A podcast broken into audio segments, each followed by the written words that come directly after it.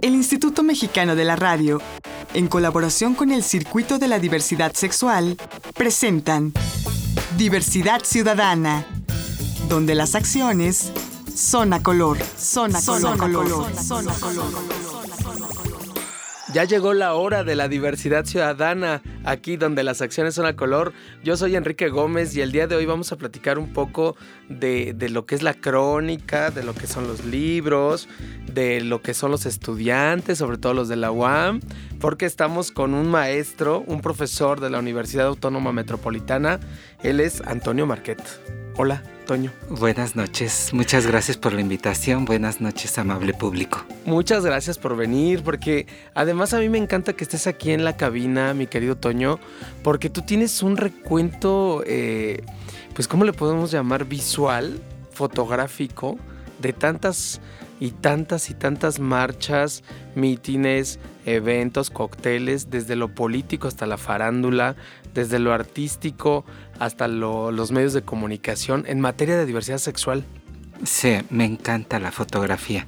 Es una pasión, es una obsesión. Me gustaría tener eh, fotografiado a todo mundo. Me gustaría tener fotografiado cada movimiento de cada persona, cada parpadeo. Me encantaría. Este mm, es una cuestión a mí también que es, me parece muy, muy importante y muy trascendente. Este, pertenezco a una generación que vio morir a mucha gente. Claro. Todos mis amigos, toda, todo mi entorno muy, muy cercano desapareció. ¿A causa de? A causa del VIH-Sida. y, este, y también de cuestiones naturales de la vida, etcétera. Este, sí, pero la epidemia del SIDA que tan fuerte le pegó fue muy a nuestra comunidad gay hacia finales de los 80 desde mediados. Sin duda es para mí el, eh, suceso traumático más fuerte mm, eh, que me sacudió más y que dio mayor significado no solamente a lo que hago, sino este, a lo que pienso. Claro. Y entonces tú tomas fotos como tratando de dejar un testimonio de lo que algún día ya no va a estar aquí. Sí, porque muchos de los lugares en los que estuve no los recuerdo, no sé quién estuvo. Entonces, a mí me gustaría tener fotografías, no son fotografías que yo publique, sino que son archivos. Este, es una cuestión de documentar quién está, este, cuáles son los rostros, cómo somos cómo nos peinamos, cómo nos vestimos, cómo este, gesticulamos, etc. Creo que es muy importante y eso lanzarlo al futuro, ¿no? En el futuro yo creo que la gente podrá decir, bueno, esta gente fue la que estuvo, así se vestían, etcétera. Creo que ellos son los protagonistas de este episodio, ¿no? sí, eso se podrá estudiar, este, no sé, en 20, 30 años. Este, quizás ahora parece muy frívolo tomar fotografías y tal, y como que haces ruido o como que estás como un saltimbanqui allí tomando fotografías y tal. Yo creo que con el tiempo eh, estas fotografías eh, cobrarán mucho significado, no solamente emotivo, sino histórico. Por supuesto. Entonces, antropológico incluso, sociológico. Sí, sí. Mi fotografía es documentar, documentalista. Claro. Y es algo que quizás no se entiende mucho porque la fotografía este, la ven desde un punto de vista artístico. Me gustaría que mis fotografías fueran de la mejor calidad, que fueran artísticas, que tuvieran una fuerza, etcétera, pero también documentar. Que sobre todo es tu objetivo. Y, y a ver, déjame lo planteo diferente. ¿Qué hubiera pasado si tú, Antonio Marquet, profesor de la UAM, hubieras vivido la independencia de México, la revolución mexicana, eh, el movimiento del 68, y ya hubiera existido la cámara fotográfica en todos esos, momentos, hubieras registrado lo que hoy serían joyas realmente para la historia, para la antropología, la sociología, para el arte, ¿no? Pues yo creo que sí. Es un poco ese, esa tu, tu visión. O sea, sí, si fotografiar a, todo. A 70, 80, 100 años, este movimiento de diversidad sexual que se está generando en todo el planeta, eh, tú puedes hacer quizá un libro, quizá una página de internet, lo que en su momento exista. Con toda esta documentación visual, pues va a ser una verdadera joya de, de las personas que encabezaron este movimiento. Y se pueden hacer muchos libros. Pero muchísimos. Incluso yo en el último libro que se llama El coloquio de las perras, yo no quería hacer un libro. Quería hacer un libro escrito Claro. este, lo que quería era eh, que saliera como un libro de fotografía y que los textos que, que existieran fuera, fueran los pies de foto. Ah, ok. a mí lo que me interesaba era que se viera el trabajo de esta compañía que son las hermanas vampiro de Osvaldo Calderón y de Ego, la supermana, este, que se viera la trayectoria, que, que, este, que el público tuviera la oportunidad no solo de ver lo que hacen en el escenario, sino todo el proceso para subir al escenario, qué es lo que pasa tras bambalinas y en los este atrás, ¿no? Ahora, algo de todo este material ya ha sido utilizado, aparte de estos libros que ahorita quiero que nos platiques más a fondo, eh, por alguna otra persona, institución, asociación, fundación, gobierno u entidad pública o privada? Eh, ¿O, todo está en tu casa, en tu computadora? Todo está en mi casa, en mi computadora. este, eso en su momento lo donaré a, la UAM, ¿no? A la biblioteca de la UAM. ¿E, ¿Esa es tu visión? O sea, lo, eso es lo que quisiera, que tenga un, Que tenga un, un albergue académico. Sí. Ya. Sí, definitivamente, una biblioteca. Pero ¿cómo lo tienes organizado? Porque tienes no, no lo tengo organizado. de fotos tengo que tomar un curso para administrar todo esto, porque la fotografía parece que nada más es hacer clic y no, hay muchísimas cosas. Claro, ¿cuántas fotografías tendrás más o menos? Pues eh, fin de semana puedo sacar unas mil fotografías, depende, si hay un evento grande pueden ser tres mil, cuatro mil. ¿Y, ¿Y llevas tomándolas durante cuántos fines de semana? ¿Durante cuántos fines de semana? ¿Durante cuántos años? ¿De cuántos este, años? Desde el siglo pasado. ¿Qué tal? ¿No? O sea, tienes cientos ya de miles de fotos ahí. Sí. Mira, eso, eso es una maravilla. Y eso es algo que siempre he admirado del trabajo que estás haciendo, mi querido Antonio Marquet. Muchas gracias. Pero bueno, entonces platícanos de tu otra faceta, escritor. Ajá. ¿Cuántos libros tienes en tu haber? No me considero escritor. Este, escritor. Pero, quien escribe libros, pues es un escritor, ¿no? Sí, pero digamos que escritor es algo simbólicamente reconocido, incorporado, etcétera. Es este es objeto de veneración, de admiración.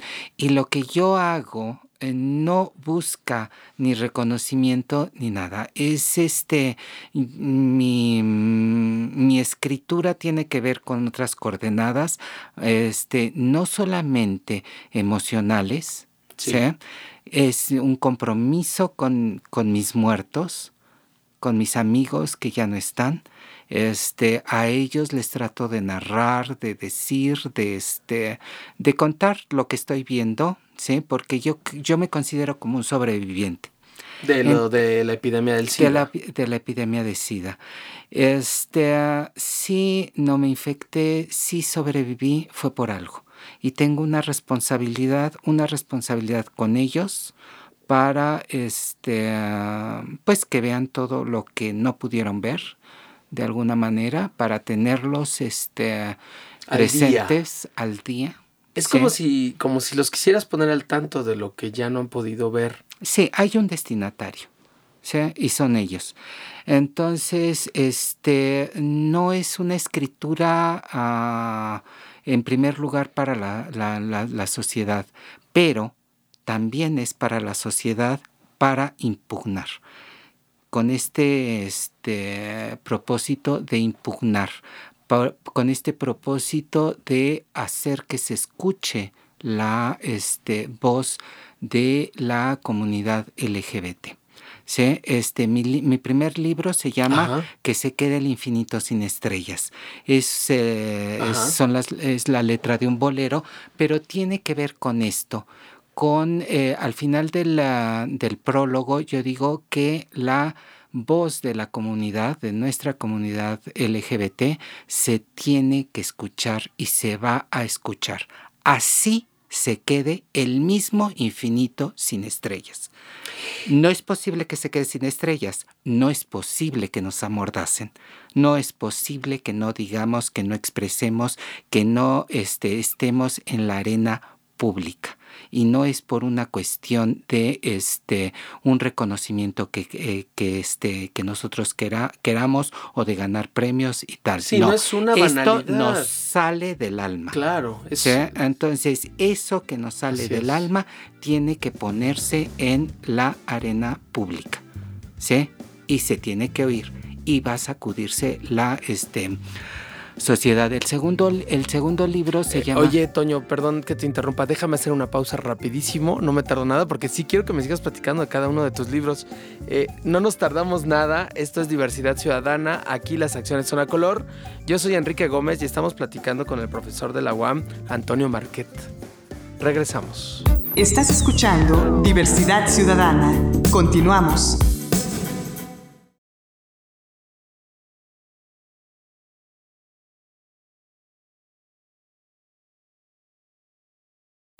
Estás escuchando Diversidad Ciudadana. Regresamos. La recomendación. La recomendación. La recomendación. Y bueno, me encantaría escuchar de voz de un académico de la UAM con toda esta trayectoria, tu recomendación, mi querido Toño Marquet. Yo recomendaría de José Joaquín Blanco de Puberes Canéforas, que me parece la mejor novela este, mexicana gay que existe, este, la más ambiciosa, la más, este, porque eh, pone a la comunidad dentro de la corrupción política en la que vivimos. ¿No? Hay este, frases lapidarias de José Joaquín Blanco. José Joaquín Blanco me parece una persona de un vigor intelectual, de una inteligencia impresionante. Entonces yo recomendaría que leyeran De Púberes Canéforas de José Joaquín Blanco. Muchas gracias, Toño. La recomendación. Ya estamos aquí otra vez en Diversidad Ciudadana, donde las acciones son a color. Yo soy Enrique Gómez y recuerden que en este programa lo normal es antinatural, lo natural es la diversidad. Y prueba de ello es todo lo de lo que nos está platicando Antonio Marquet, profesor de la UAM, pero además escritor, aunque no te gusta que te lo diga, y cronista visual. Eso sí te gusta. Sí. Oye, Toño, nos estabas contando entonces, a ver, el primer libro que se quede el infinito sin estrellas con esta intención, ¿no? ¿Y el segundo libro? El segundo libro se llama Mester de Jotería. En la UAM me han impugnado eh, porque yo estoy en el ah, Departamento de Humanidades y me dicen que lo que yo hago no es literatura que lo mío, y me lo dijo Severino Salazar, que es un gran escritor, un gran, fue un gran escritor, ya murió, este, amigo mío me dijo lo que tú haces es un mester de jotería, me lo dijo con desprecio, pero el título es que es genial. claro. mester de jotería, mester, la palabra mester es un poco problemática. El español se asentó en, eh, en, el, eh, en, el, mundo cultural en la Edad Media a partir de dos mesteres, el mester de juglaria, juglaria y el mester de clerecía. Entonces eh, se contaban vidas de santos o se contaban vidas de los héroes de aquel momento. Este, así surgió el español así surgió la literatura eh, española y así este, se desprendieron las, este, todas estas este, culturas europeas de este, su madre, el latín. Entonces, este, cuando yo pongo mester de jotería, quiere decir que lo que yo estoy, mi convicción más profunda es que la, la creatividad LGBT va a ser de tal fuerza que va a provocar una revolución. Una revolución que le estamos haciendo porque la, este, la gente gay nos ocupamos de, en de todas las áreas culturales. Claro. Bueno, gay, lesbianas, personas trans, LGBT. Bis, todas y todos, ¿no? Y eso somos. Eso somos. Un mester de jotería. Ajá. ¿Qué tal? Lo que estamos haciendo ahora. Claro. ¿En qué año escribiste el primer libro y en qué año el segundo? El primer libro no lo concebí tanto como libro. Eh, a mi regreso de Francia me impresionó muchísimo México. Es decir, eh, he pasado toda mi vida en México, este, tuve la oportunidad de estar seis años en Francia y quiera uno que no, en seis años cambian mucho las cosas y México cambió mucho en esos seis años que fueron los años 80. Claro. Este, a mi regreso este, vi otra este, escena cultural y me impactó muchísimo. Y yo empecé a escribir. Empecé a escribir de Juan Gabriel, de esto, de aquello, etcétera, de una manera, de, de una manera deportiva, reflexionando, etcétera. Ah, y este, de repente tuve muchísimos este, notas, este, reseñas, crónicas, etcétera, y pensé que se deberían de, este, de publicar como libro. En este, en este movimiento quien me guió mucho es un escritor francés que se llama Dominique Fernández. él publicó un libro ah, que yo leí en Francia que se llama El rapto de Ganímedes. Ah. Entonces, él lo hace sobre todo, su pasión es la literatura italiana, el mundo italiano, la cultura italiana. Claro. Eh, me gusta mucho su perspectiva porque no se enfoca solamente a la literatura, la arquitectura, la pintura, es todo. Trata de ver todo. Y mi ambición sería esa, ¿no? Tratar de ver la cultura eh, LGBT en sus interrelaciones. Ok. O sea, cómo se articula. Es decir, no estamos solos y aunque puedes estar escribiendo en tu, en tu estudio, en el café solo, concentrado, ese, ese gesto está uniendo, es un punto nodal que este, articula muchas eh, líneas culturales, no solamente mexicanas, sino internacionales. Internacionales, claro. O sea, no solamente literarias, cine, fotografía. Multidisciplinarias, ¿no? Sí. Entonces, la cultura es una... Eh, este, los creadores culturales siempre se han caracterizado por tener un gran bagaje cultural. Claro. Y, y luego, ¿cómo llega tu siguiente libro, el tercero? El tercero es, e, es uh, el coloquio de las perras. Yo me acerqué a, los, a, a las hermanas vampiro eh, con mucho respeto, con mucho temor, con mucho horror. Este, porque ¿Por me qué, parecía... ¿Qué creías? ¿Que te iban a perrear? ¿Que te iban a jotear? Uh, sí, que me iban a perrear, claro. Eh, este... Explícale a, a nuestro auditorio qué es perrear. Porque hoy el perreo de pronto muchos lo identifican con un ritmo musical juvenil que es como reggaetón, ¿no? No, no. Pero en el ambiente LGBT perrear es...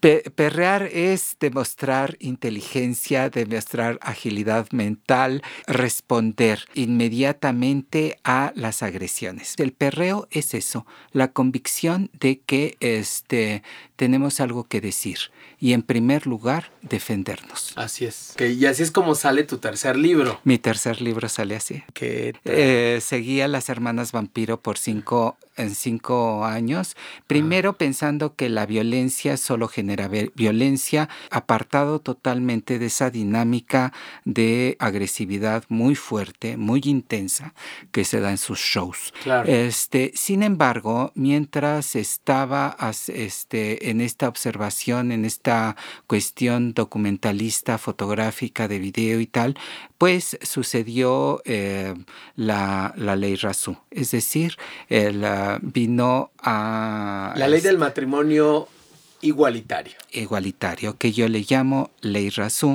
Porque hay que este hay que dar el lugar crédito a quien, a quien lo merece. a quien a quien lo merece claro. ¿sí? y él lo defendió y lo defendió muy bien. Entonces este vino una serie de agresiones en, en los periódicos y tal que a mí me deprimieron muchísimo. Me uh -huh. este um, emprendí una acción contra el periódico Reforma este eh, solicitándole que retirara las este, conminaciones a encerrarnos en un este, campo de concentración y al castigo físico. Este, que las retirara y el periódico Reforma dijo que no, porque eso eh, para él era democracia. Respondí al periódico Reforma diciéndole que de ninguna manera existe democracia cuando se habla en términos positivos o se permite la publicación de este campo de concentración para cualquiera.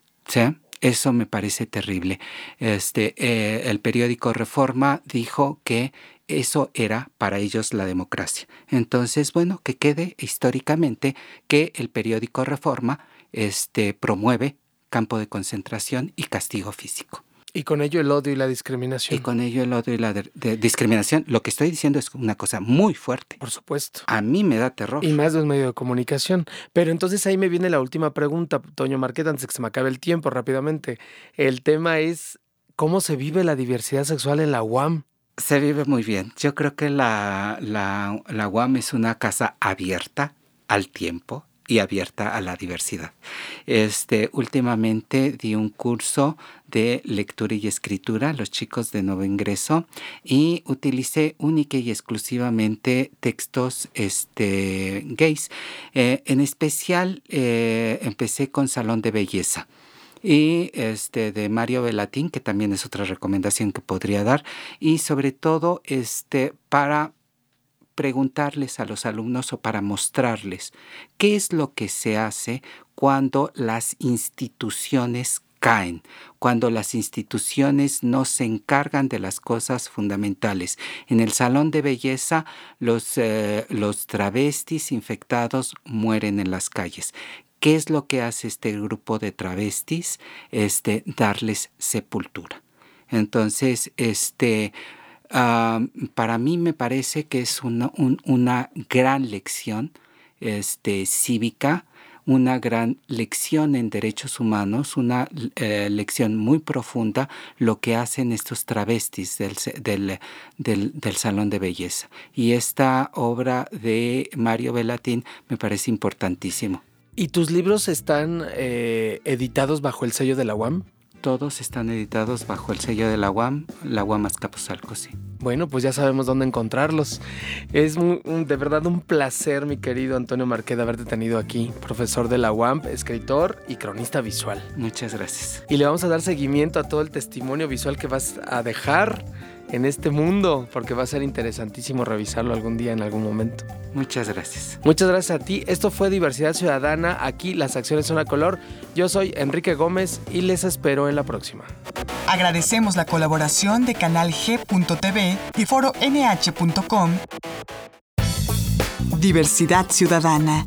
Una producción del Instituto Mexicano de la Radio en colaboración con el Circuito de la Diversidad Sexual Diversidad Ciudadana, donde las acciones son a color. Son a color. Son a color. Son a color.